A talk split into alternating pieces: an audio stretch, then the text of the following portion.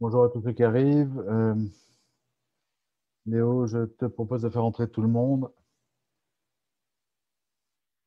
Voilà, n'oublie pas tous ceux qui vont se présenter à la porte de notre, euh, rendez-vous aujourd'hui. Vous êtes nombreux à arriver là en ce moment.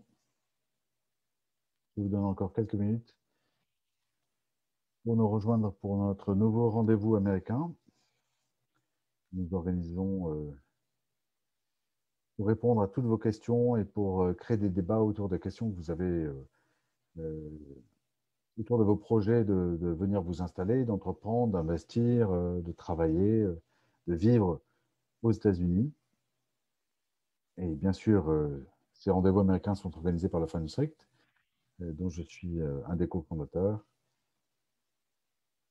Pour ceux qui ne connaissent pas, ça m'étonnerait qu'il y en ait encore un d'entre vous qui ne connaissent pas le FunSec, tout simplement parce que si vous tapez quoi que ce soit sur Internet en rapport avec les États-Unis, vous allez forcément tomber sur nous. Et euh, évidemment, si vous êtes là en général, c'est que vous avez déjà entendu parler du FriendSec, dont le site internet est le friendsec.com. Euh, alors, merci à tous d'être là euh, pour, euh, en préparant une newsletter euh, que nous envoyons environ toutes les deux semaines qui s'appelle la newsletter business du French je me suis amusé à. Je surfais sur deux sites intéressants et je vais commencer par ça pour introduire cette nouvelle petite émission. J'étais à la fois sur le site français du ministère des Affaires étrangères et à la fois sur le site, euh, l'équivalent américain, qui, est l'US Department of State, le département d'État. Euh, et, c'était assez amusant. Léo, peux-tu euh, poster dans les commentaires ces deux liens afin que chacun puisse cliquer dessus Et vous allez voir que, voilà, si vous cliquez sur ce premier lien, c'est assez amusant. C'est la France vue par les Américains, en tout cas vue par le Department of State. Encore une fois, c'est l'équivalent du ministère des Affaires étrangères américaines. Et euh, il y a marqué pour l'instant Do not travel to France, donc ne, ne voyagez pas aux États-Unis, en, pardon, en France. Ça s'adresse évidemment aux Américains. Et euh, il y a une vision assez, euh, assez caricaturale de la France, dont je reviens.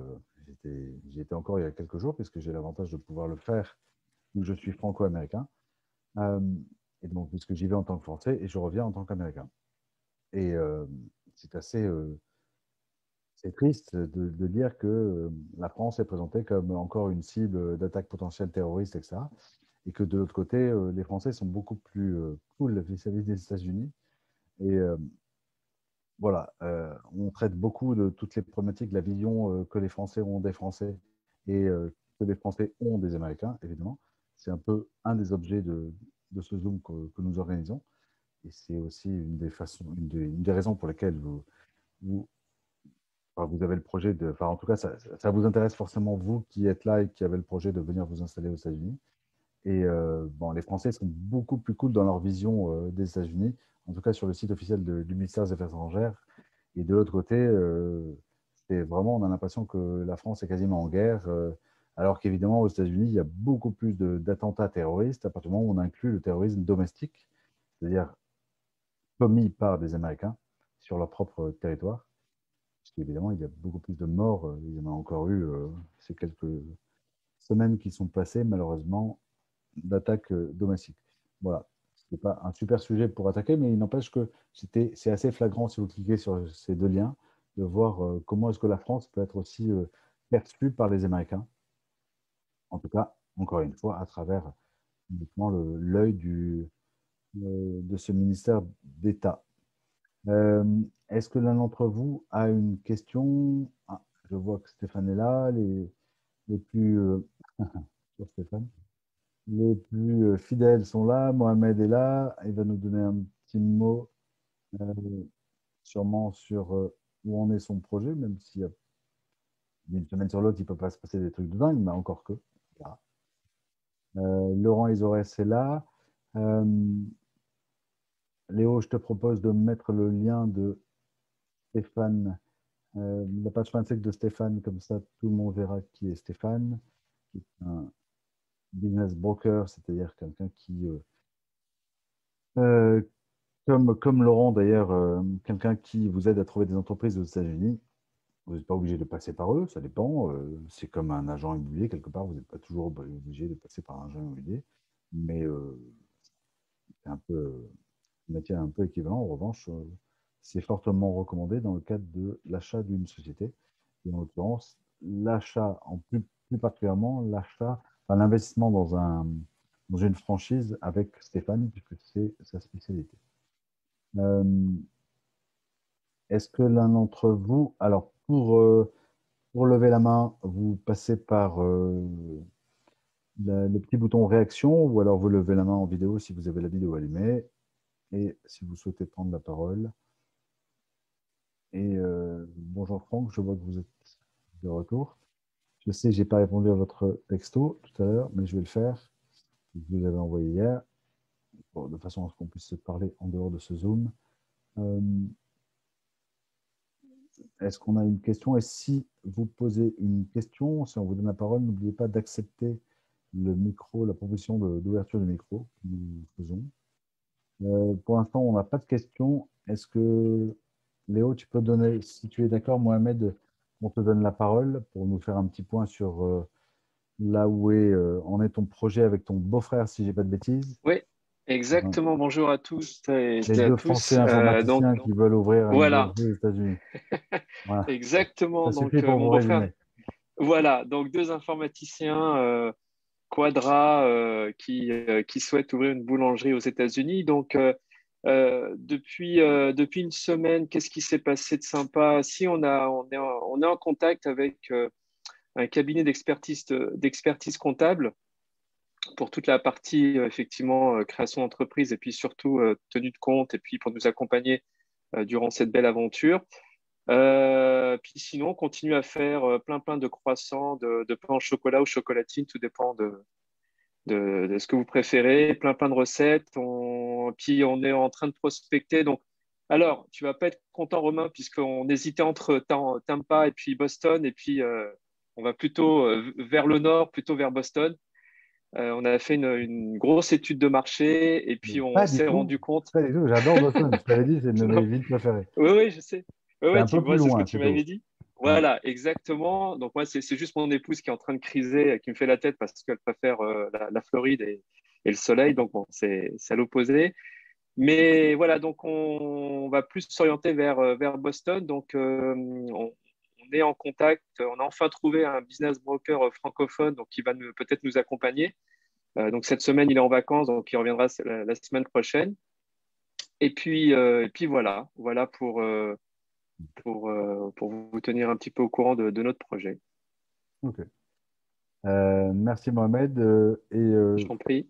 Puisque tu, tu ouvres, pour tous ceux qui ont un commerce, qui ont, qui pour projet d'ouvrir un commerce ou d'ouvrir quelque chose qui effectivement va accueillir du public, évidemment, il y a la tentation qui est parfois avec ce, que peuvent, ce que peuvent être dans certains cas, les agents immobiliers des pouces au crime, c'est-à-dire de vous dire euh, la localisation, euh, location, location, location, c'est ce qu'ils répètent souvent, est fondamentale euh, parce que si vous voulez ouvrir un magasin pour y vendre des chaussures pour y vendre évidemment du pain ou de la viennoiserie ou ce que vous voulez, c'est très important d'être super bien placé.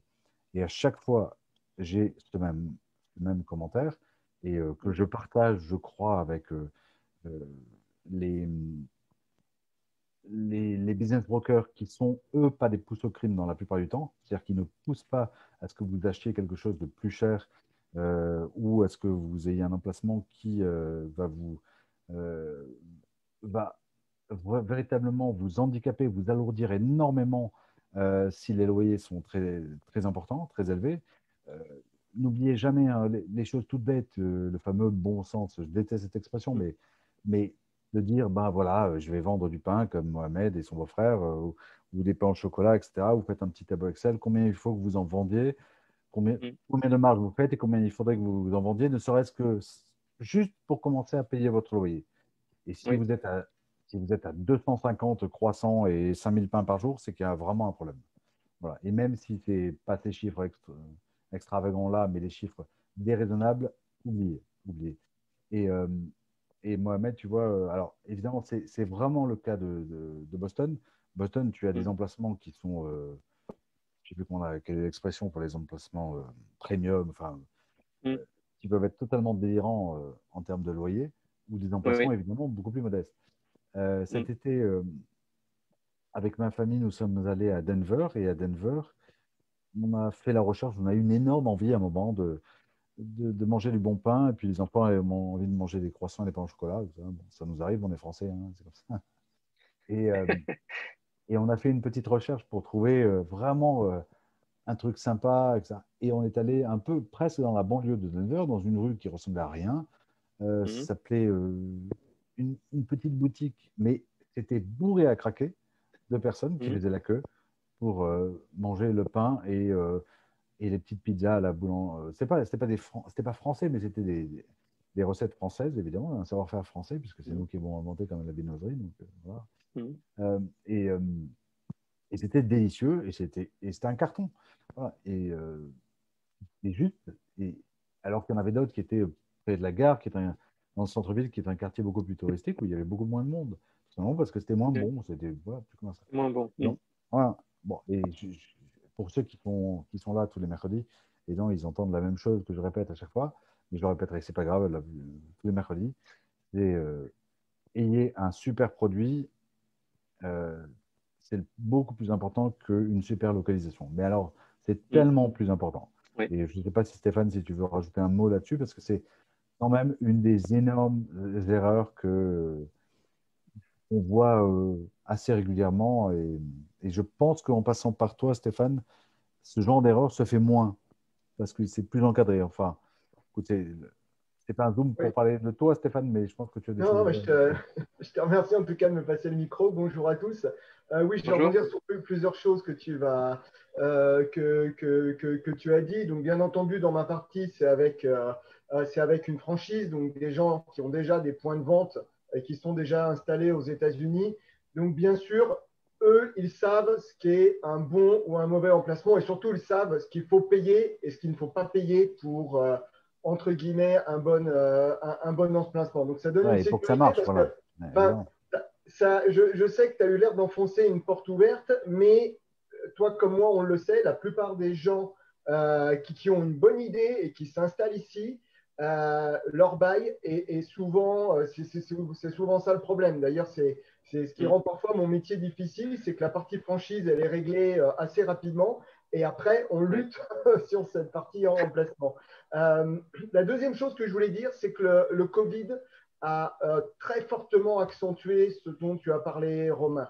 C'est-à-dire que les gens ont pris pendant ces quelques mois, euh, ces quelques semaines où ils ne pouvaient pas aller dans leur endroit euh, où ils allaient habituellement, où ils ne pouvaient pas aller dans les, dans les lieux touristiques, dans, dans, les endroits où tout le monde va, ils ont pris ce réflexe de dire on achète, on achète même, même de l'alimentaire, même quelque chose qu'on veut tout de suite, on l'achète en delivery, on l'achète via Uber Eats, ou même quand on recommence à se déplacer, eh ben, on n'est pas sûr que notre resto qu'on aimait bien ou que notre boulangerie qu'on aimait bien elle soit toujours ouverte.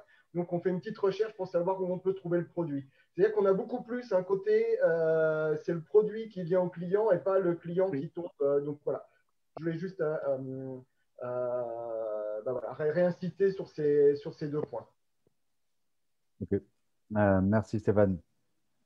si tu restes avec nous, il est possible que je te redonne la parole et qu'on soit très clair. Hein, Stéphane est un des membres du French Strict avec qui on a grand plaisir à travailler. le but, c'est pas du tout de faire sa publicité, euh, mais en revanche, c'est de profiter de ses retours d'expérience et de son savoir-faire. Et euh, c'est le cas avec euh, absolument tous les membres du FunSec qui sont tous les bienvenus ici sur FunSec, sur notre Zoom, pardon.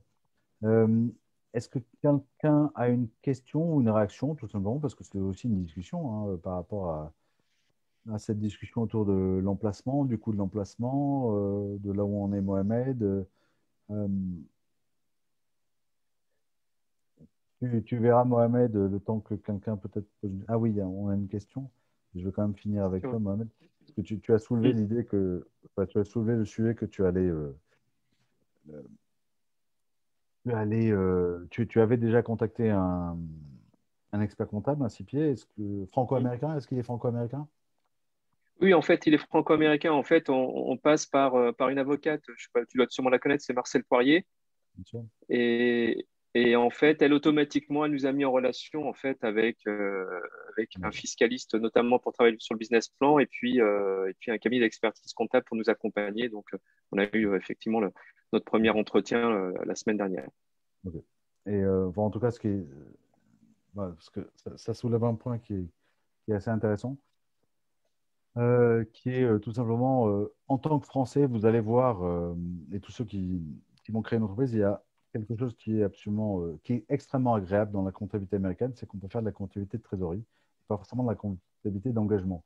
C'est-à-dire qu'on on peut très bien faire sa comptabilité à partir de son compte en banque. Évidemment, il faut avoir les factures archivées, c'est une obligation légale, mais c'est donc une comptabilité de trésorerie, non pas une comptabilité d'engagement, ce qui veut dire une beaucoup plus grande légèreté dans la comptabilité. Et puis rien n'empêche de faire un mix des deux.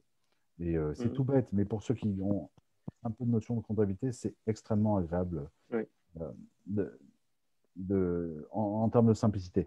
Euh, donc j'essaie de voir la question qui est assez longue de Corinne. Corinne, est-ce que vous êtes là, Corinne Est-ce qu'on peut vous donner la parole? Oui, je suis là. Par contre, je suis désolée, cet ordinateur n'a pas la, caméra. Mais c'est pas grave. Euh, donc, vous nous dites que vous avez une question intermédiaire. Oui. je suis intéressé par une expatriation à Boston, euh, tout simplement parce que Mohamed apparemment va ouvrir une bonne boulangerie là-bas. C'est peut-être. Euh, mais aussi intéressé par New York, cela va dépendre des offres de bons établissements scolaires pour un collégien de 11-12 ans qui est votre fils, j'imagine. Oui. Voilà. Je souhaiterais faire un test cet été. Je recherche une formule de stage linguistique, peut-être à Boston. Euh, L'ISB organise des camps d'été, mais ils sont limités à des enfants de 9 ans. Auriez-vous un avis sur l'ISB ou même des conseils plus généraux SVP euh, Voilà. C'est vrai qu'avant avant de s'expatrier, quand on a des enfants, il vaut mieux être sûr euh, qu'on ne se trompe pas, faire un petit test, voir si, si les enfants se sentent bien, si tout va bien, et puis si l'établissement est bien. Voilà, c'est beaucoup de questions d'incertitude. Alors, euh, avec ma femme, nous avons quatre enfants. Alors, oui. on pourrait avoir plus, mais on pourrait en avoir surtout moins. Les quatre enfants sont arrivés à l'âge de entre 7 ans, 5 ans, 3 ans et 1 an. Donc, ils ont tous grandi aux États-Unis. Certains avaient déjà été scolarisés, évidemment. Euh, et on a vu, évidemment, beaucoup de Français déjà arriver avec euh, des enfants de 11-12 ans. Ce qui est sûr et certain, c'est qu'11-12 ans, c'est en dessous de l'adolescence et que je n'ai jamais vu euh, un enfant rejeter le système, ne pas s'adapter au système à cet âge-là. Mhm. Après, je ne sais pas si ça répond un peu à, à votre question, mais il est bien évident qu'ensuite, un enfant qui est adolescent, voire même encore quasiment préadulte, euh, ça peut être, peut être euh, un peu plus compliqué. Mhm. Euh, mais 11-12 ans, vous prenez aucun risque. le seul risque que vous prenez quelque part, c'est que si vous faites un test cet été, bah, il va vivre cet été peut-être le moment le plus dur qui va être le fait que je ne sais pas s'il parle déjà un peu anglais, mais oui. Oui, oui. Alors, s'il parle un peu anglais, ça va aller. Mhm. Euh, parce qu'évidemment, c'est le moment le plus dur où euh, les quelques premières semaines, mes enfants me, me disaient, par exemple, c'était très marrant, ils revenaient de l'école euh, absolument totalement crevés, épuisés, mhm. souriants, transpirants parce que, évidemment, on était en Floride et qu'il faisait chaud. Et je leur disais alors, comment s'est passé l'école? Ils me disaient, eh ben, on a adoré. Alors, c'était super. On n'a rien compris, mais c'était vraiment super. mais c'est sûr que plus ils sont jeunes et plus c'est facile, entre guillemets. Entre guillemets. Mais 11-12 ans, vous prenez aucun risque. Hein. Euh. Ah, mais bon, il faut connaître. Qu'est-ce que vous pensez? Vous êtes de Boston, enfin, vous connaissez euh, l'ISB de Boston euh? Non, non, non. D'accord. Je ne connais pas. Et celui est, un lycée de New York? Oui, Vous, êtes en Floride, c'est ça? Vous étiez en Floride quand vous êtes arrivé Oui, on était en Floride quand, lorsque nous sommes arrivés.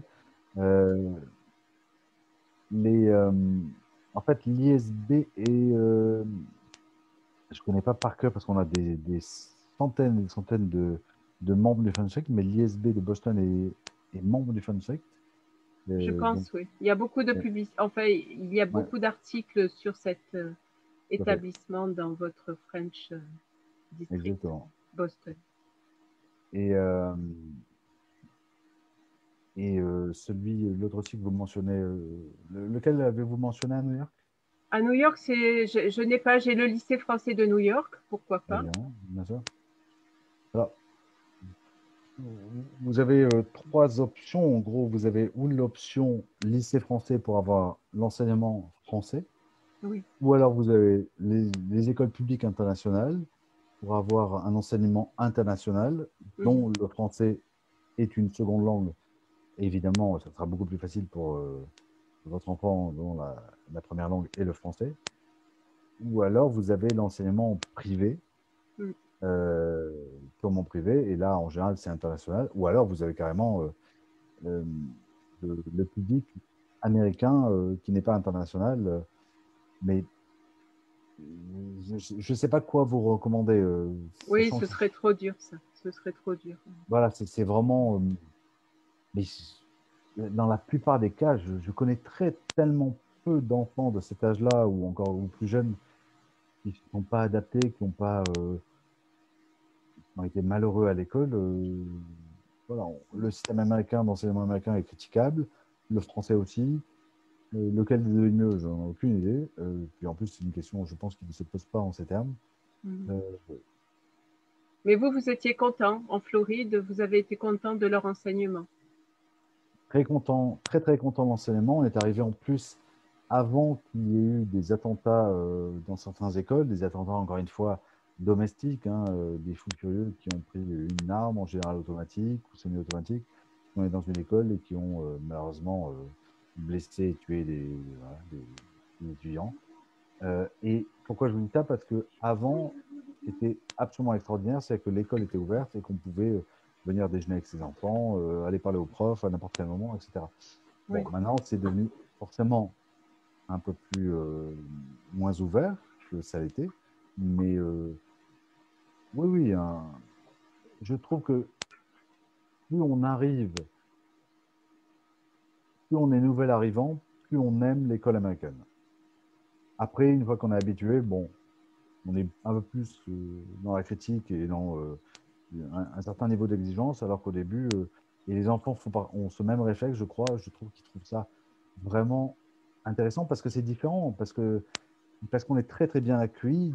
Alors, je ne peux pas vous dire partout, mais je, vais vous donner une anecdote. Je trouve que souvent, les Français disent que les Américains sont superficiels. Alors déjà, les Américains sont quelque chose, en soi, c'est une phrase que je trouve euh, un petit peu bête, on va dire, pour rester poli. Mais en fait, les Français peuvent avoir ce sentiment tout simplement parce que les Américains sont très ouverts au premier abord. Mm-hmm. Et euh, évidemment, ils pense qu'ils sont superficiels, tout simplement parce que les Américains ne les rappellent pas forcément après les avoir accueillis et rencontrés euh, et qu'ils trouvent ça superficiel. Non, c'est pas superficiel, c'est juste qu'ils ont été d'un premier abord très sympathiques. Et c'est ce que vont vivre vos enfants et c'est ce que vous allez vivre à l'école lorsque vous allez vous présenter. Alors, je ne dis pas que toutes les secrétaires sont sympas. Vous pouvez tomber sur euh, une, une, personne un peu compliquée, mais euh, il y a cette culture de, de l'étranger et le bienvenu. Voilà. Mm-hmm. Est-ce que ben, ça répond un peu à vos questions et, bien sûr, concernant l'ISB, euh, bah, s'ils font partie, alors c'est pas moi qui m'occupe de la, de la, section scolaire, euh, mais euh, s'ils font partie du FONREC, c'est qu'ils ils sont forcément extrêmement recommandables. Oui, oui, ce sont les seuls, je crois, pour les Français en tout cas, sur Boston. Est-ce que quelqu'un souhaite euh, compléter un peu ma réponse, euh, mes commentaires euh, sur la scolarisation des enfants aux États-Unis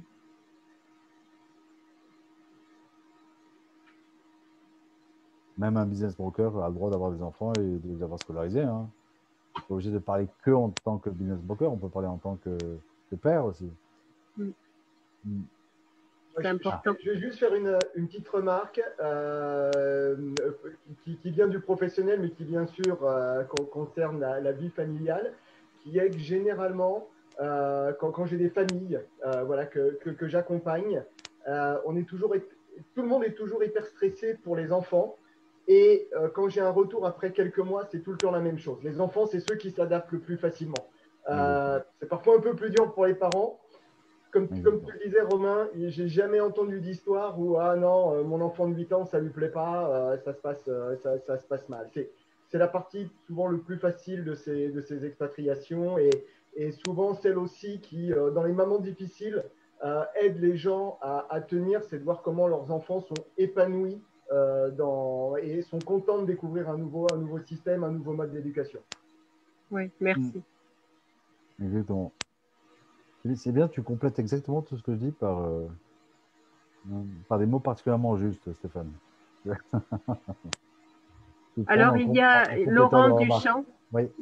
Il, y a Laurent Duchamp qui se propose aussi de participer. Ah, euh, Laurent Duchamp, Léo, et ensuite on va prendre, on va donner la parole à Jordan. Euh, Est-il aussi Laurent, euh, Léo Vous m'entendez Oui. Bonjour. Bonjour. Donc moi j'ai travaillé à New York pendant quelques années. J'ai été prof à New York. Euh, en fait, il y, a pour répondre à Madame, j'ai oublié son prénom. Corinne. Corinne, enchantée. Merci en fait, il y a pas mal d'écoles en fait dans le privé, dans le public qui sont très bien, donc et à Boston et à New York. Oui. Voilà. Euh, donc dans le privé, dans le public, ça va dépendre de votre budget et puis de là où vous habitez surtout. Euh, mhm. ce, qui a de bien aux États-Unis, euh, c'est que pour le public, vous avez des classements des notes qui sont prévus pour les écoles. Vous pouvez avoir des notes par rapport aux résultats de tests d'État, ce qui vous donne une petite idée du niveau de l'école mhm. pour le public. Voilà, c'est la première chose. Et donc souvent les écoles également dépendent de là où vous habitez. Il y a un système de comment ça voilà, de plans scolaires. Donc, euh, c'est assez limité. Euh, il, y a des, il y a des écoles, par exemple, qui sont limitées à 10, 15 blocs euh, à New York. Donc, il faut habiter au bon endroit pour aller dans la bonne école. C'est la première chose. Mhm. Et par rapport aux écoles privées, il y en a quand même un certain nombre. et à Boston, je peux vous dire qu'il y en a quelques-unes. Il y a le lycée français également à Boston. Il y a l'école internationale francophone ou française, je crois, qui est également à Boston. Ben, le lycée français, c'est l'ISB en question. C'est l'ISB également Oui. D'accord, ok. Ouais. Qui est très bien. Le lycée français, de toute manière, c'est euh, toujours des, bonnes écoles parce qu'en plus de ça, ils suivent, euh, il y a un côté homologation par rapport au programme français. Ça veut dire que si vos enfants suivent le programme, français, donc dans un lycée français, euh, si vous deviez revenir en France un jour, euh, vous pourriez avoir une équivalence, c'est-à-dire vous ne perdez pas d'année de scolarité, contrairement à d'autres écoles publiques, par exemple américaines, ou d'autres lycées privés.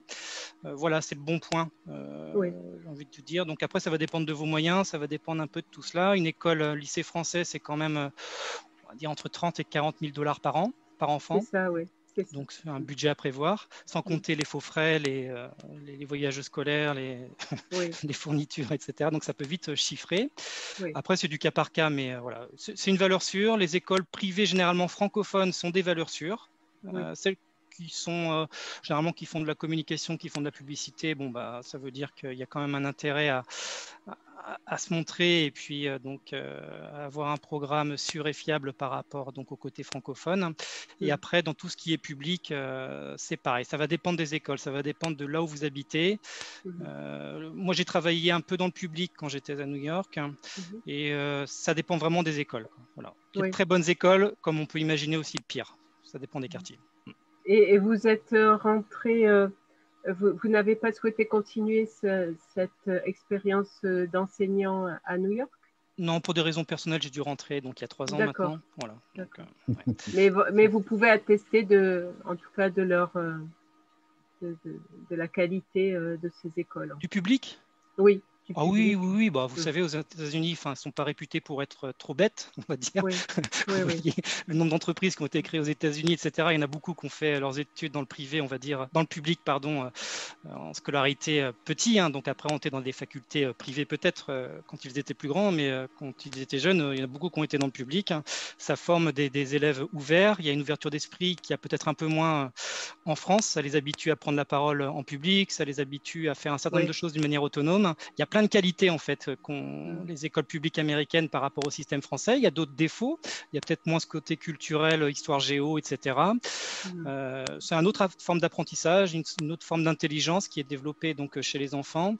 Et à 11-12 ans, donc euh, ils seront en middle school. Euh, voilà, après, ils apprendront plein de choses. Ils, seront, euh, ils apprendront vite l'anglais. moi, j'ai connu des, jeunes en fait qui arrivaient comme vous, en fait, euh, sans trop parler anglais, avec euh, même pas de base du tout. Et on va dire qu'en six mois, un an, ils étaient bilingues, quoi. Voilà. C'est pas le pas le cas du fils de Corinne qui parle déjà. Ah, j'ai pas fait attention. Non, non, un petit peu. C'est vrai que c'est une raison pour laquelle le public me faisait peur, que c'est que il, est quand même pas bilingue. Alors, n'ayez surtout pas peur de comme vous l'avez, comme vous l'a dit, euh, pardon, j'ai oublié votre Laurent, Laurent, Laurent. le budget dans le privé est quand même élevé. Euh, et euh, si vous basculez dans le public, si, vous, si, vous, faites le choix du public, n'ayez absolument pas peur du public. Vous avez sûrement vu des films américains. Je, je tiens à nuancer un peu ce qu'a dit Laurent. Effectivement, il y a, il y a à boire et à manger sur les écoles publiques. C'est vrai qu'il peut y avoir des écoles, mais ça ne veut pas dire que votre enfant va se faire attaquer ou quoi que ce soit. C'est pas, pas non plus, c'est pas une caricature de, film américain. Surtout que vous allez sûrement être dans un quartier euh, dont, la qualité fait que la qualité de l'école, en tout cas, en tout cas de son infrastructure, etc. Et euh, une de nos filles, par exemple, nous, pour reprendre l'exemple de Laurent et pour l'illustrer, en tout cas ce que disait Laurent, c'est qu'une de nos filles est enfin, deux de nos enfants sont allés dans le lycée, qui est un lycée public, où est allé Jeff Bezos. Jeff Bezos, je ne sais pas si vous voyez, mais c'est le type qui a fondé Amazon. Voilà. Donc, il est passé par le public. Hein. Mhm. D'accord.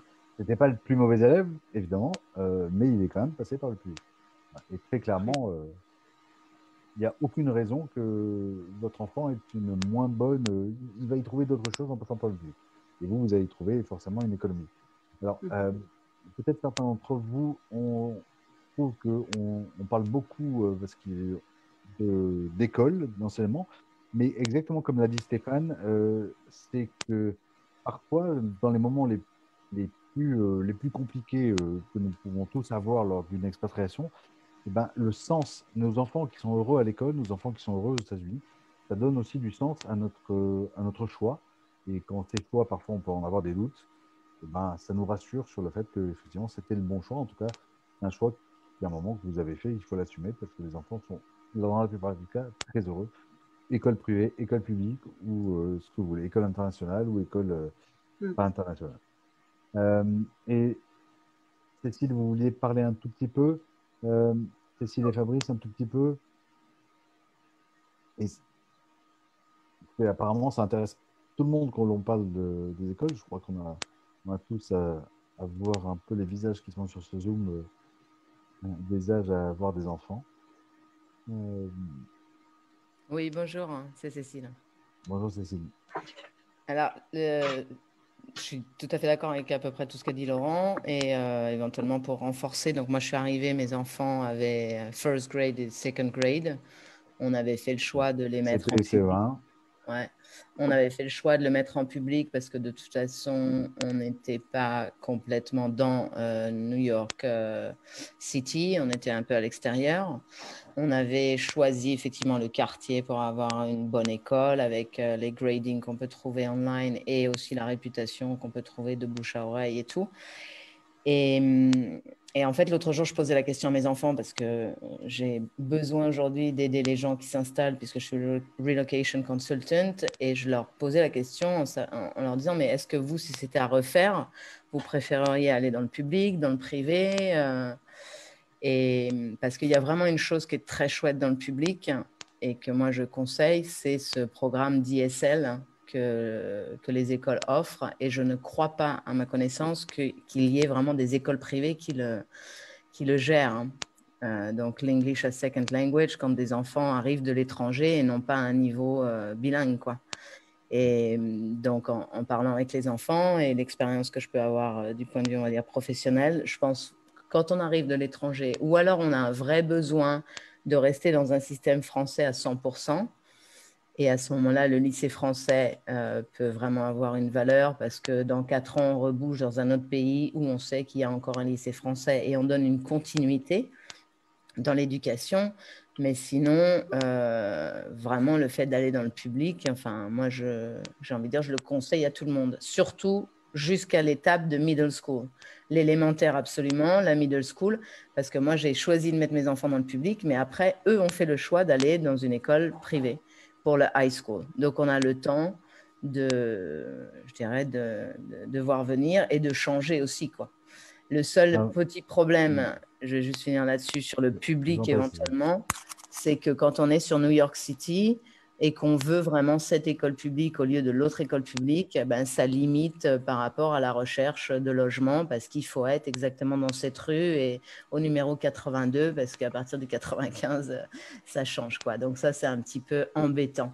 Mais c'est sûr qu'au niveau budget, en plus, euh, après, si on l'a, le budget, mais voilà, c'est minimum 40 000 par, par enfant. Et en plus, dernière chose par rapport aux écoles privées, en particulier pour les gens qui arrivent, et en ce moment avec un peu les incertitudes d'avoir le visa à bonne date et tout ça, il faut vraiment, vraiment bien lire tous les contrats qu'on signe parce que, euh, alors éventuellement, on va avoir seulement 2-3 000 dollars à payer pour... Euh, euh, secure la, place. Mais quand la, tuition, quand la tuition, quand la scolarité est à payer, euh, si elle est à payer au 14 mai, eh ben, euh, voilà, même si au mois de juin, on décide de ne pas venir, on est responsable pour sa les frais de scolarité en totalité. Hmm. Et donc, ça c'est quand même des choses qu'il faut savoir et faire bien attention quand on signe les agreements. Hmm. Voilà. Tout à fait. Merci beaucoup, Cécile. C'est très intéressant. Et, sachez que moi, lorsqu'on me demande public ou privé, euh, je réponds tout simplement les deux sont un bon choix, qu'il n'y a pas de mauvais choix. Mm. Euh, et qu'effectivement, ce qui en, soi revient à dire ce que vous avez dit, à savoir que je recommande le public, évidemment, mais pas contre le privé, parce qu'après, c'est une question de choix. Mais les deux sont de très bons choix. Et, et, puis surtout, aussi justement par rapport au ranking qu'on trouve sur Internet, moi, c'est tout ce que je dis à mes clients la plupart du temps alors déjà, on a la chance dans la zone de New York, et j'imagine la zone de Boston, je ne connais pas, mais on est dans la même chose. Il n'y a pas de mauvaise école, je veux dire, effectivement, on n'est pas non plus dans la jungle. Et en plus, de toute façon, le ranking, je conseille toujours de le prendre avec précaution et donc éventuellement aller à, travers des plateformes comme les vôtres ou pourquoi pas même des groupes Facebook euh, de locaux pour avoir un, vrai inside euh, tips parce qu'il peut y avoir un excellent ranking. Moi, j'ai le cas dans la région où j'habite, c'est la meilleure école quasiment au niveau national, mais je connais 80% des gens qui n'y mettraient pas leurs enfants parce que c'est une école super challenging. Et depuis le, premier grade, les gamins, ils sont là pour avoir un 100% pour que le ranking reste à la hauteur et, euh, ils n'ont pas de vie de gosse, par exemple. Donc, il n'y a pas de mauvaise école, il y a l'école qui est bonne pour vos enfants. C'est. Exactement, on est bien d'accord. Ok. Et euh, c'est le même cas, c'est exactement la même chose en France. Ouais. Ok. on l'a tous vécu. Merci beaucoup, Cécile. Euh, Fabrice, vous voulez dire quelque chose aussi ou pas? Les enfants sont des éponges. euh, Est-ce que vous avez la parole? Oui, oui, Fabrice? Bonjour, Romain. Euh, Juste une expérience personnelle. Nous sommes arrivés il y a 15 ans à Miami avec deux enfants qui avaient, 3, qui avaient 7 et 9 ans. Ils ont été à l'école publique. Et comme je disais, c'est des, les enfants sont des éponges. Au bout de trois mois, ils parlaient euh, très bien l'anglais, même euh, mieux que nous, avec un bien meilleur accent que nous. Et aujourd'hui, j'ai deux enfants qui ont 20 euh, et 22 ans, qui parlent parfaitement l'anglais, qui font des études, puisque j'ai mon fils qui est en finance et ma fille qui est en cinquième année de médecine. Et euh, entre eux, ils parlent en anglais et c'est maintenant nous qui comprenons plus. Voilà. Si vous voulez une expérience au bout de quelques années, ça donne ça. ok. En tout cas, la synthèse, merci beaucoup Fabrice. Euh, la synthèse de tout ça, c'est aussi de dire que, bah, que la plupart des enfants, sinon l'immense majorité des enfants de Français qui viennent dans le système américain, scolaire, public ou privé, international ou pas, bah, sont euh, épanouis, heureux, et ça se passe très bien pour eux. Sachant que avant de donner la parole à Jordan, qui l'attend depuis un moment, en revanche, il y aura un petit sujet sur le retour vers la France. Sachez que ce n'est pas forcément facile notamment lorsque tout le système scolaire, euh, euh, pas, pas, supérieur, avant l'université, euh, est fait aux États-Unis. Le retour en France n'est pas évident. Et ce n'est pas évident de faire une fac de droit, une fac d'éco, une fac de, une fac de lettres lorsqu'on a fait toutes les scolarités, même si on semble être bilingue à table en famille, c'est vraiment pas simple. Là-dessus, en général, il y a ou des échecs ou alors deux ans pour faire un an. Voilà mais ça, c'est un autre problème. Pour l'instant, on parle plutôt de ceux qui veulent venir, non pas de ceux qui veulent repartir. Donc, pardon, Jordan, vous êtes là? Oui, oui, je suis là, oui. Bonjour à tous. Pas de souci. Euh, oui, donc sujet euh, bah, complètement différent hein, pour le coup. Moi, j'ai pas d'enfant encore. Euh, donc j'ai 30 ans et je suis rémois. donc j'habite à Reims en Champagne-Ardenne et j'ai un petit projet en tête bah, qui me turlupine depuis 5 ans maintenant. On va dire que j'y travaille depuis un an, un an et demi dessus. je souhaite importer en Californie parce que je me rends en Californie tous les ans, bon jusqu'à tant qu'il y ait le Covid, mais j'ai des amis là-bas et j'ai une maison on va dire, un petit pied à terre. Euh, je souhaite importer du champagne là-bas. Euh, déjà beaucoup de blague. marché. oui, voilà, sans blague. Euh, beaucoup de monde sur le marché, beaucoup de grosses marques, hein, comme vous les connaissez tous, hein, Veuve Clicquot, euh, Chandon et compagnie, qui ne sont pour moi pas du champagne, hein, bien évidemment. Les maisons sont là où je vous parle, je les vois juste en face de chez moi, ma vitre. Donc moi, je souhaite importer du champagne de petits producteurs, les producteurs qui fabriquent eux-mêmes leurs bouteilles avec leurs vrais raisins. À chaque fois que je me rends en Californie, j'apporte avec moi du champagne et je fais déguster ça un peu là-bas aux Américains. Ils sont tous fous d'ailleurs, hein. ils hallucinent parce qu'ils disent mais nous on n'a pas ça chez nous. Je dis bah non vous pouvez pas avoir ça. Donc c'est de là où est parti un peu mon projet. Euh, maintenant, le mettre en place, euh, la manière, etc. Bon, bah, je suis toujours en train de bosser dessus. Euh, investir aux États-Unis. Alors, comment, comment ça se passe dans le sens où bah, je dois avoir un investissement, que ce soit pour un véhicule, etc. comment ça se passe au niveau des banques? Est-ce que je dois parler de ça aux banques françaises ou est-ce que je dois m'adresser aux banques américaines? Tout ça, c'est flou pour moi. Alors, il y a beaucoup de sujets et euh, alors déjà tous ceux qui veulent réagir, je vous propose euh, de, mentionner le début d'une réponse et on vous donnera la parole, la parole sur le chat de ce Zoom. Euh, mais quelques points. Le, financement par les banques aux États-Unis, on va dire grosso modo oublié. D'accord. Euh, oublié parce que pour avoir un financement lorsqu'on a professionnel aux États-Unis, euh, il faut avoir des garanties américaines, ce qui ne sera pas votre cas, ou alors vous allez peut-être, si vous êtes propriétaire effectivement d'un bien, pouvoir le mettre en caution et euh, grâce à la caution de ce bien, vous pourrez peut-être en sortir quelque chose. Est-ce que cet argent sera utilisable s'il est fléché pour euh, vous permettre d'obtenir un visa investisseur Je ne crois pas. Encore une fois, je ne suis pas avocat d'immigration, mais je crois qu'il y a un véritable sujet là-dessus, euh, que ça ne peut pas être de l'argent qui soit emprunté, et encore moins aux États-Unis, parce que c'est de l'argent, par principe, que vous devez apporter de France. après, si vous faites un crédit en France pour ça, je ne vois pas quelle banque vous prêterait d'argent pour ça, mais admettons, pourquoi pas. Euh, et donc ça, c'est le côté un peu donc, c'est pas facile d'avoir de l'argent en France. Ça, sera encore moins si vous n'êtes pas dans votre pays. Oui, voilà, oui, pour le dépenser euh, dans un autre pays. Les banques sont pas trop. Euh, enfin, je pense bah pas. oui, bien sûr, bien sûr que non. Euh, après, deuxième chose, pour relativiser un tout petit peu ce que vous dites, c'est oui, je suis sûr que ce que vous dites est, est vrai, c'est à savoir que les personnes qui ont goûté ces, c'est champagne, c'est vrai champagne, comme vous le dites. Euh, on, ces Américains qui ont goûté ça ont halluciné et se sont dit, pour reprendre vos mots, ils se sont dit, tiens, mais c'est quoi ce, champagne, c'est extraordinaire, c'est bon, c'est meilleur, c'est le vrai, etc. le fait qu'ils vous disent ça, ça ne veut pas dire que forcément demain, ils vont faire la différence dans un magasin pour l'acheter. Ça ne veut pas dire qu'ils vont faire la différence dans un restaurant pour le commander, etc. etc. Bien sûr. Alors moi, j'ai j'ai cherché un peu euh, plusieurs canaux et comme on disait tout à l'heure, hein, quelqu'un qui a parlé de ça, hein, que le produit, euh, euh, faut qu'il vienne au client et puis l'inverse. moi, ce que j'aimerais, c'est bon. Alors ça, c'est pareil. Est-ce que c'est possible aux États-Unis, suivant les règles de vente et de consommation d'alcool?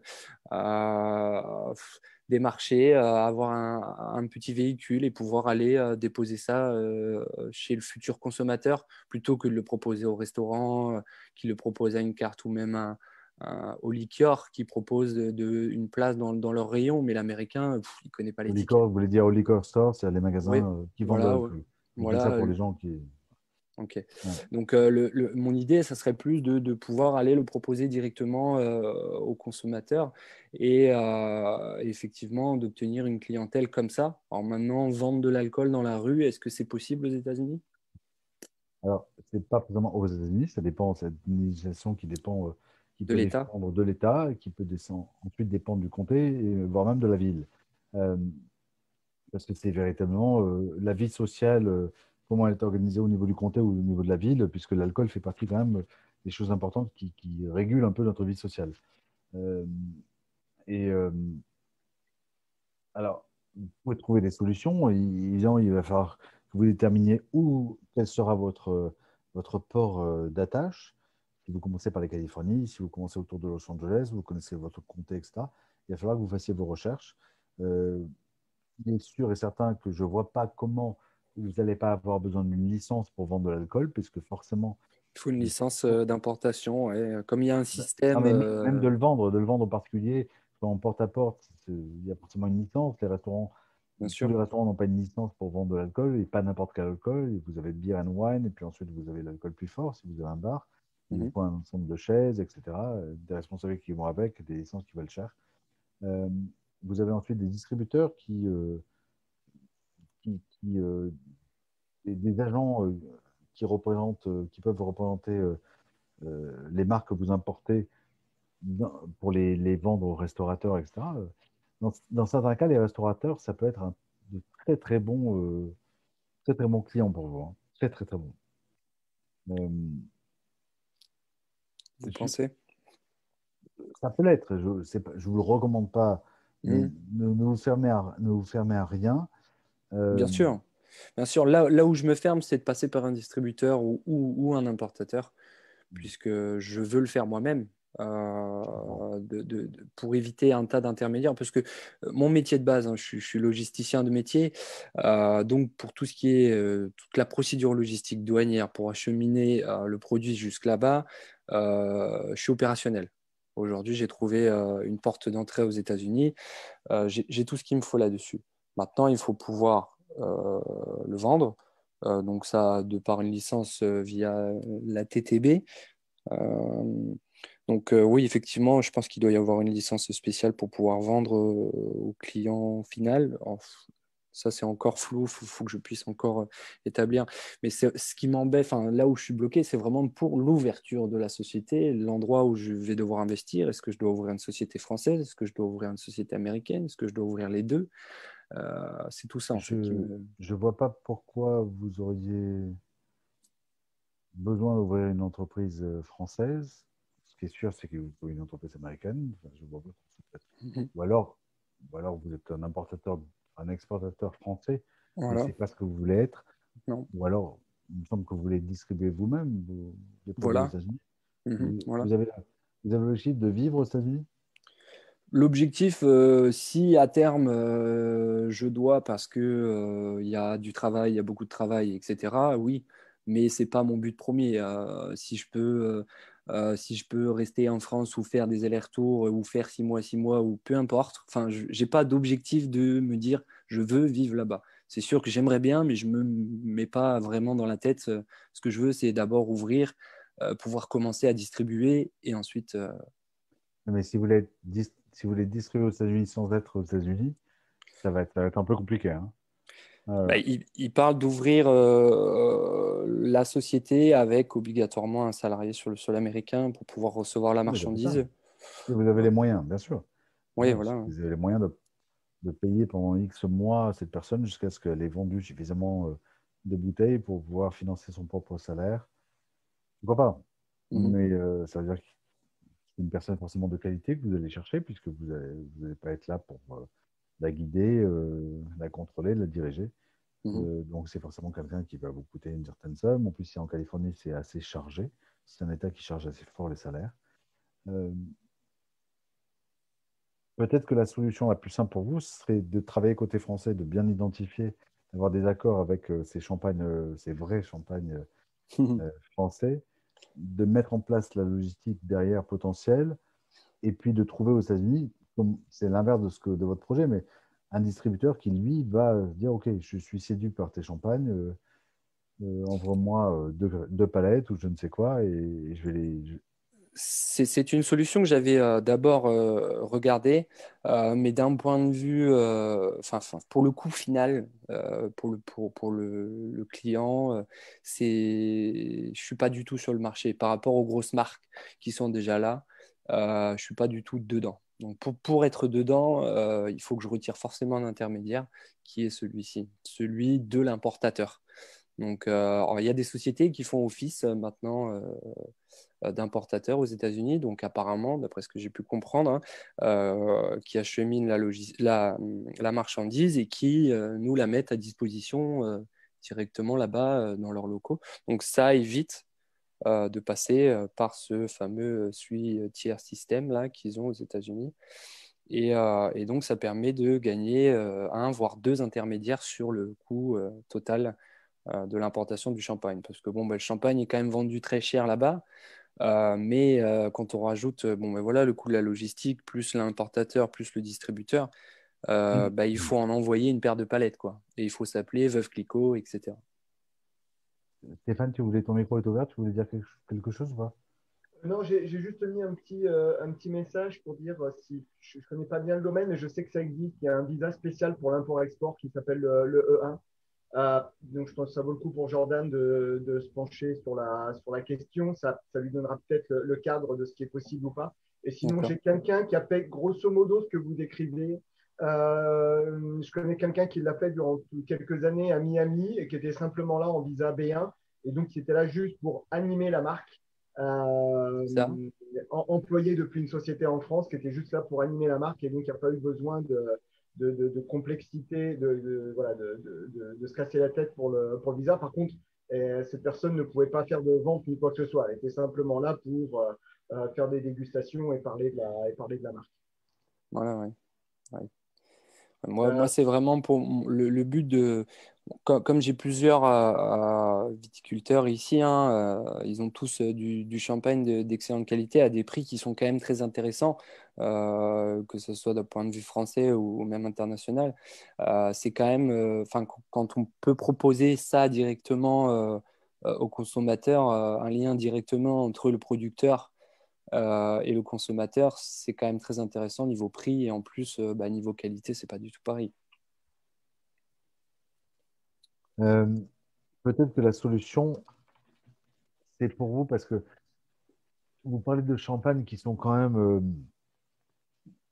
faits pour des connaisseurs ou des personnes qui euh, ont envie de goûter autre chose que des champagnes, comme vous dites, des, des blogs du champagne. voilà. Pour tout le monde. J'ai pas compris. Pour, pour, tout le monde. Il n'y a pas vraiment besoin de, de connaître le champagne euh, pour reconnaître mmh. s'il est bon ou pas, parce que chacun a son palais, euh, chacun euh, va dire oui, je l'aime, l'autre va dire non, je l'aime pas.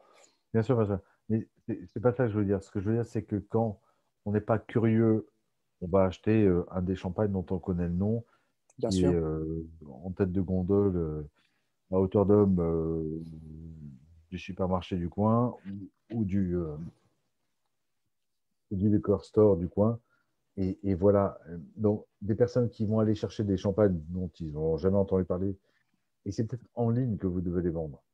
En ligne aussi, oui, bien sûr, oui, euh, en ligne et, euh, et pouvoir leur proposer. vous ne pouvez pas dire aussi, parce qu'à un moment, il va, il va falloir faire un choix. Vous ne pouvez pas tout faire.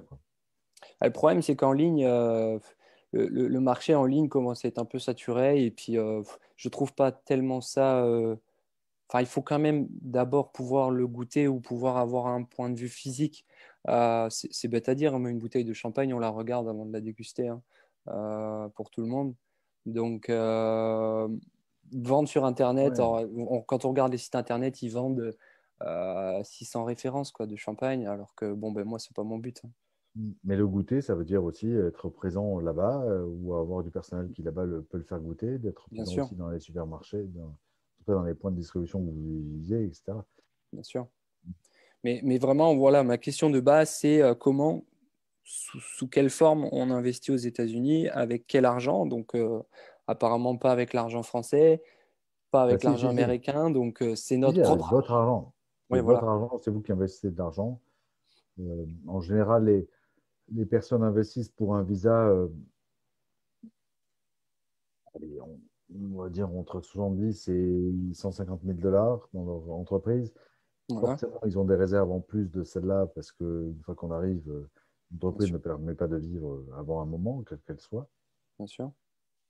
Euh, il y a des entreprises qui permettent d'en vivre plus vite et sûrement, Stéphane, là-dessus a des réponses là-dessus, mais vous, vous avez un projet, Stéphane, parce que Évidemment, ça passe par des franchises qui ont des, des, projections, euh, des simulations euh, de rentabilité qui sont sûrement plus fiables que celles que l'on peut faire quand on a un fichier Excel sur une société que l'on crée euh, comme la vôtre. C'est plus compliqué. Donc, il vous faut une somme importante pour venir. Je dirais que en dessous de 300 000 dollars en tout de disponible pour vous, c'est compliqué. Alors, vous avez l'avantage, c'est que vous êtes vous n'avez pas encore d'enfant, donc vous pouvez prendre un risque seul. Mhm. Euh, Mais ça ne me dit pas où je trouve l'argent. voilà, ça, ce qui veut dire que vous n'avez pas les 300 000 dollars disponibles. Voilà, c'est ça. C'est exactement ça. Euh, il vous reste euh, la solution de, de, trouver des partenaires financiers qui sont intéressés par ça. Ça peut être, pourquoi pas, les, les, les petites maisons de champagne, je ne sais pas, qui veulent être partenaires du truc. Euh, aucune idée du, ce qu'on appelle du Friends and Family. Euh. Mhm. Oui, donc la, seule manière, c'est du lever de fonds, mais en aucun cas demander un prêt à, une banque française ou une banque américaine. Je ne crois pas trop. Hein. Américaine, euh, laissez tomber. Je ne vois pas comment c'est impossible. et une banque, parce qu'en plus, il faut avoir un numéro de sécu. Pour avoir ce numéro de sécu, il faut que vous ayez un visa. Ça ne fonctionne pas en termes de ça ne pourra pas fonctionner. Si, si j'ai tort, euh, absolument, de, je vous laisserai la parole en public pour, pour me dire que j'ai tort parce que ça, ça, me surprend énormément. Et après, une banque française, j'y crois pas non plus du tout. Euh, et en plus, ça vous met. Si vous partez créer une entreprise déjà à la base, là, c'est universel comme conseil, ce que je vous dis. Hein. en faisant un prêt, en finançant cette entreprise déjà par un prêt, quelle que soit euh, la, la, source du prêt, déjà vous mettez un peu en danger. Euh,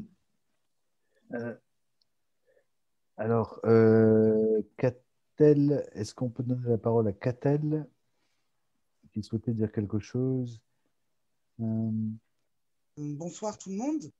Jordan, ce serait peut-être intelligent, je pense, hein, je ne sais pas, hein, parce que je ne m'y connais pas du tout, ça n'a rien à voir, mais ce qu'a proposé tout à l'heure Stéphane euh, par rapport à son ami qui avait fait ça sur Miami il y a une quinzaine d'années, si je ne me trompe pas, euh, le mettre en, testeur, c'est ça, je ne sais plus ce que, ce que, Stéphane avait dit, euh, que vous, vous avez refusé du coup, mais pourquoi pas prendre cette solution-là? Et du coup, les personnes auraient la possibilité de goûter votre champagne, d'avoir leur propre avis du coup sur votre champagne. Et en cas de, de, ben, où ils seraient satisfaits, ils ont la possibilité du coup de le commander en ligne. Bien sûr. Euh, bon, moi, je ne suis pas producteur hein, en soi. Ce n'est pas mon champagne. Euh, c'est euh, les viticulteurs que j'ai sélectionnés autour de chez moi qui produisent un excellent champagne. le problème, c'est que de partir là-bas et de proposer un champagne comme ça et de le vendre, mais il faut bien quand même une structure. Il faut quand même l'importer, donc il faut passer quand même par un importateur. Donc, au final, mon rôle, il n'a pas le choix. J'ai pas le choix, quoi. J'ai pas d'alternative.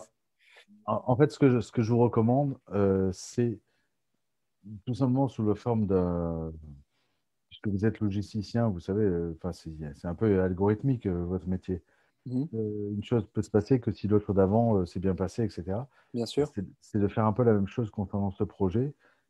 De toute façon, vous avez besoin d'argent. Donc, si vous arrivez à.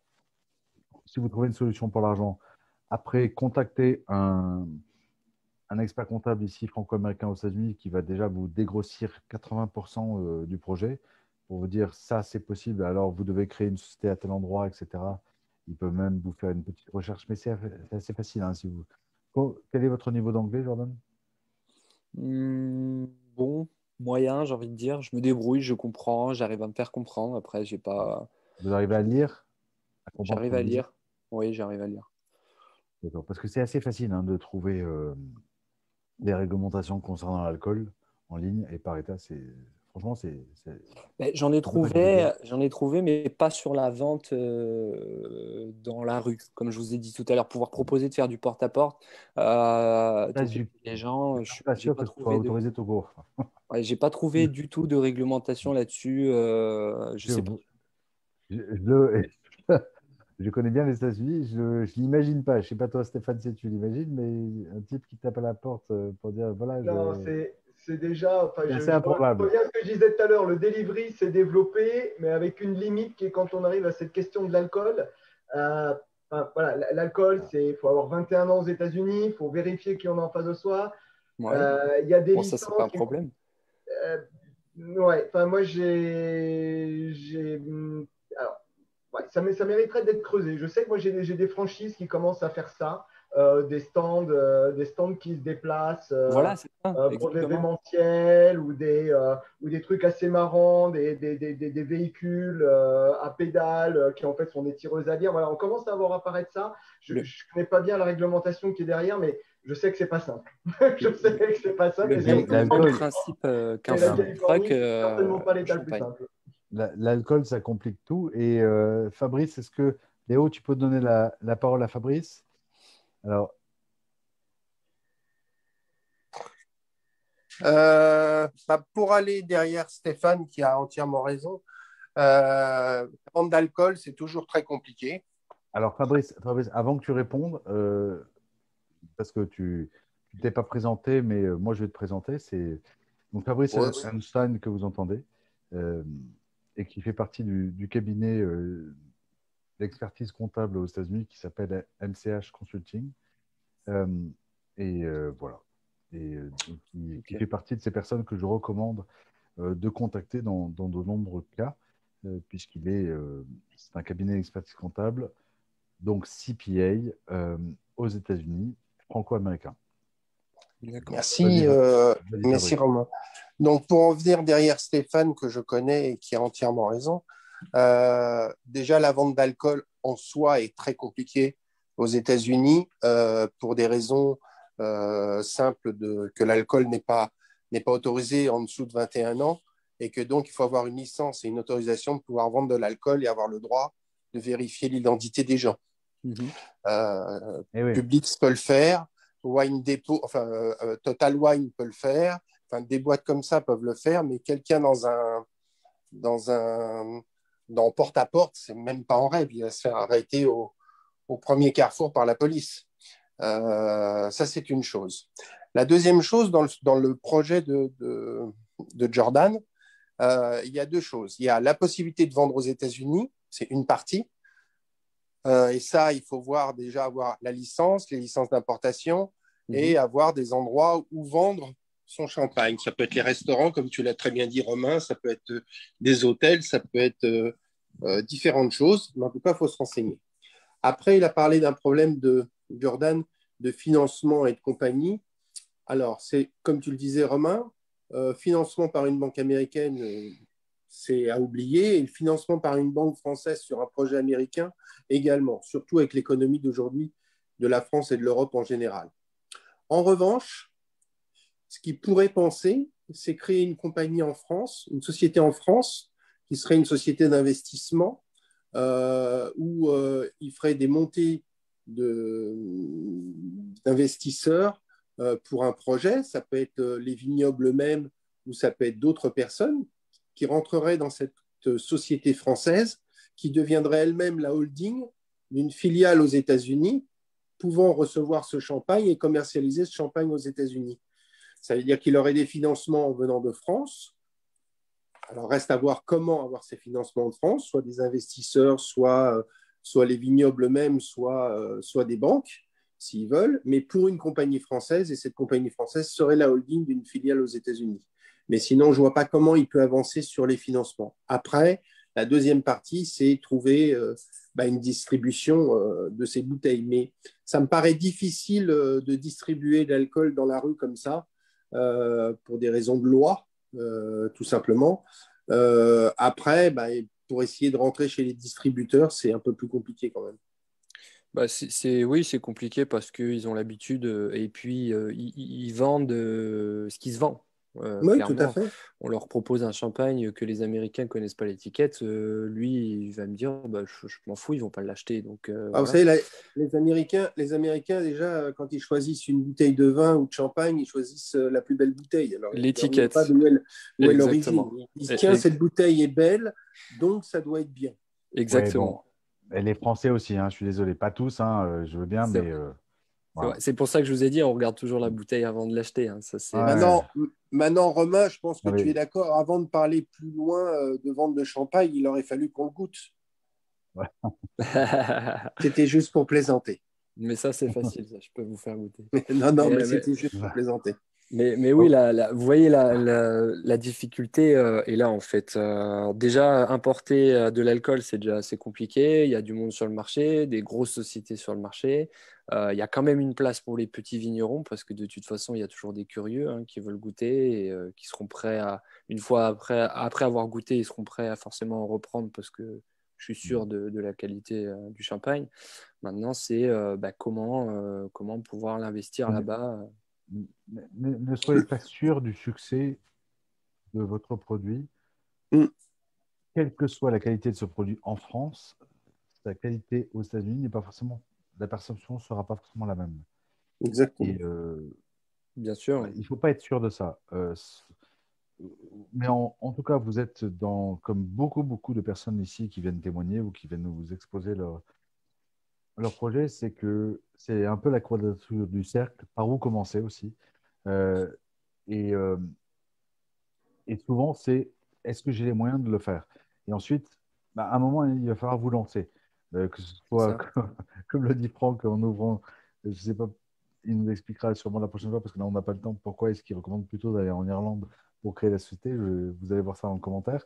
Euh, ou alors que ce soit, et évidemment je remercie Fabrice euh, dont vous trouvez le lien, euh, le lien de son activité MCH, qui est un, un très, un très ancien des plus anciens partenaires du FunSect et on a une longue histoire MCH euh, et nous, qui est une, une expertise comptable que je recommande à euh, tous ceux qui sont au FanSect, évidemment, mais euh, lui en particulier parce que j'ai beaucoup d'affection pour, pour les Einstein, qui sont des, gens absolument merveilleux, et qui vous a répondu, et qui vous a répondu, Fabrice, comme je vous l'avais prévu, de répondre à un expert comptable, à savoir, bah voilà, commencer par créer une société en France et ce qui servira peut-être de holding, etc mais votre projet est un peu compliqué pour plein de raisons. Un, vous mm. n'avez pas d'argent. En tout cas, pardon. Un, vous n'avez pas assez d'argent pour, le, pour franchir le pas en toute sécurité ou franchir le pas tout court. Et deux, donc il faut le résoudre ça.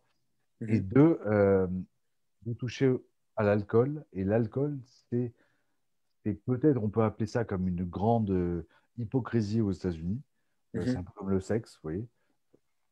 Il y a un côté les inventeurs du porno, c'est un peu les Américains, et en même temps, euh, euh, dans certains cas, le sexe peut être un peu tabou. Et en même temps, tout simplement le rapport est différent. Mais à l'alcool, évidemment, euh, les Américains sont de gros consommateurs d'alcool, mais c'est extrêmement encadré. Ça semble ridicule à un Français d'attendre 21 ans pour consommer de l'alcool. ça n'est pas du tout pour un Américain. Mais c'est un sujet très compliqué, l'alcool. Ouais, c'est compliqué. Quand j'ai quand j'ai cherché, enfin voilà, ça fait vraiment un an, un an et demi, deux ans que je cherche, je fouine un peu partout. Et c'est vrai que je me suis rendu compte, j'ai eu plusieurs avocats d'immigration au téléphone aussi qui m'ont dit que j'abordais un sujet, un projet. Et il y a une approche, Jordan, il y a une approche en termes de projet, de vous dire, j'ai même, même votre stratégie n'est pas claire du tout. Vous savez pas c'est pas que vous ne savez pas par où commencer, c'est que euh, vous savez, vous n'avez pas défini une stratégie claire. Je veux vendre en ligne. Je veux vendre euh, en ligne et faire uniquement de la distribution parce que je ne veux pas de contact avec le client. Je veux passer par distributeur ou pas. Enfin, vous avez dit plutôt non. Ça, mais ce n'est pas clair. Mhm. Et tant que vous n'avez pas défini cette stratégie de façon très claire, de toute façon, vous ne pourrez pas lever d'argent, que ce soit auprès d'une banque ou évidemment auprès d'investisseurs. Mhm. Aujourd'hui, quel est le discours que vous allez tenir auprès de, d'investisseurs, qu'ils soient viticulteurs ou pas, pour les faire rentrer dans cette affaire. Il faut que vous ayez une vision très très claire. Et euh, Stéphane, je vais te donner la parole et après on va. Oui, alors J'allais dire la même chose que toi, c'est-à-dire que moi, en tant qu'entrepreneur et personne qui, qui, travaille beaucoup avec des entrepreneurs, euh, ce que, que j'ai écouté tout ce qui s'est dit, et euh, Jordan, j'ai envie de lui dire peut-être revenir au basique. étude de marché, business plan, étude de faisabilité, si ce n'est mhm. pas votre domaine, il y a des sociétés qui sont spécialisées là-dedans. Moi, je les côtoie au quotidien parce que c'est aussi eux qui préparent les dossiers pour les visas. Donc, de toute façon, ce ne sera pas d'argent perdu. On ne parle pas de budget démentiel, on parle de euh, peut-être 1500 euh, euros. Et je pense que dans votre cas, ça vous permettrait de peut-être de cadrer tout ça. Vous avez plein d'idées, il, y a plein, il y a plein de bonnes idées, mais il y a aussi plein de trous dans la raquette. Et, et, d'avoir quelqu'un qui vous, qui, qui vous cadre là-dessus. Euh, ça vous permettrait, enfin là je pense que vous, tournez un peu en rond quoi. C'est ça, c'est ça, c'est exactement ça. Vous avez peut-être besoin de ça. Et je suis sûr que Romain, tu, tu, tu, connais plein de, de personnes euh, euh, qui, qui, qui, pourraient aider Jordan dans ce sens-là. Mais je nuance un tout petit peu ce que dit Stéphane. Je suis d'accord avec ce que vous dit Stéphane sur faire appel à quelqu'un pour un business plan. Si vous en êtes à être prêt à lever, pardon, à, à, demander pourquoi pas une un visa aux États-Unis, mais vous n'en êtes même pas là. Et je dirais, allez voir les viticulteurs, allez leur parler, passez du temps, passez encore six mois à leur parler. Et peut-être que l'un d'entre eux a fait un salon aux États-Unis, il a présenté, il va vous faire des, des feedbacks. Et absolument pas. Vous-même, voilà, vous devez absolument vous-même être capable d'écrire au moins un business plan, même s'il va être retravaillé par quelqu'un par derrière. Vous êtes capable de formuler votre stratégie et euh, n'hésitez pas à revenir euh, tous les mercredis pour nous, si vous avez euh, levé la main, si vous avez une petite avancée sur ce projet.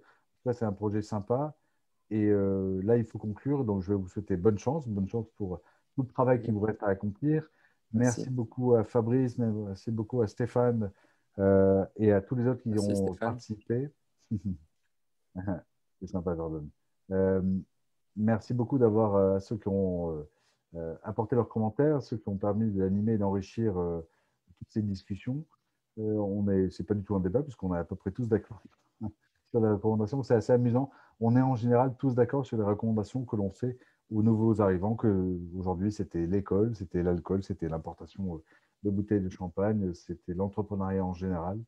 Euh, et c'est assez amusant. C'est-à-dire qu'on on, a ceux qui sont expérimentés, qui sont tournés comme par exemple les Stéphane ou les, les Fabrice du cabinet MCH, vers l'accueil de ces personnes et forcément une bienveillance euh, vis-à-vis de. Parce qu'on a, on a été à votre place et, euh, que ce qu'on veut, c'est euh, donner un peu de notre temps pour vous aider, même si dans le cas du Fred c'est beaucoup de notre temps parce que c'est notre métier.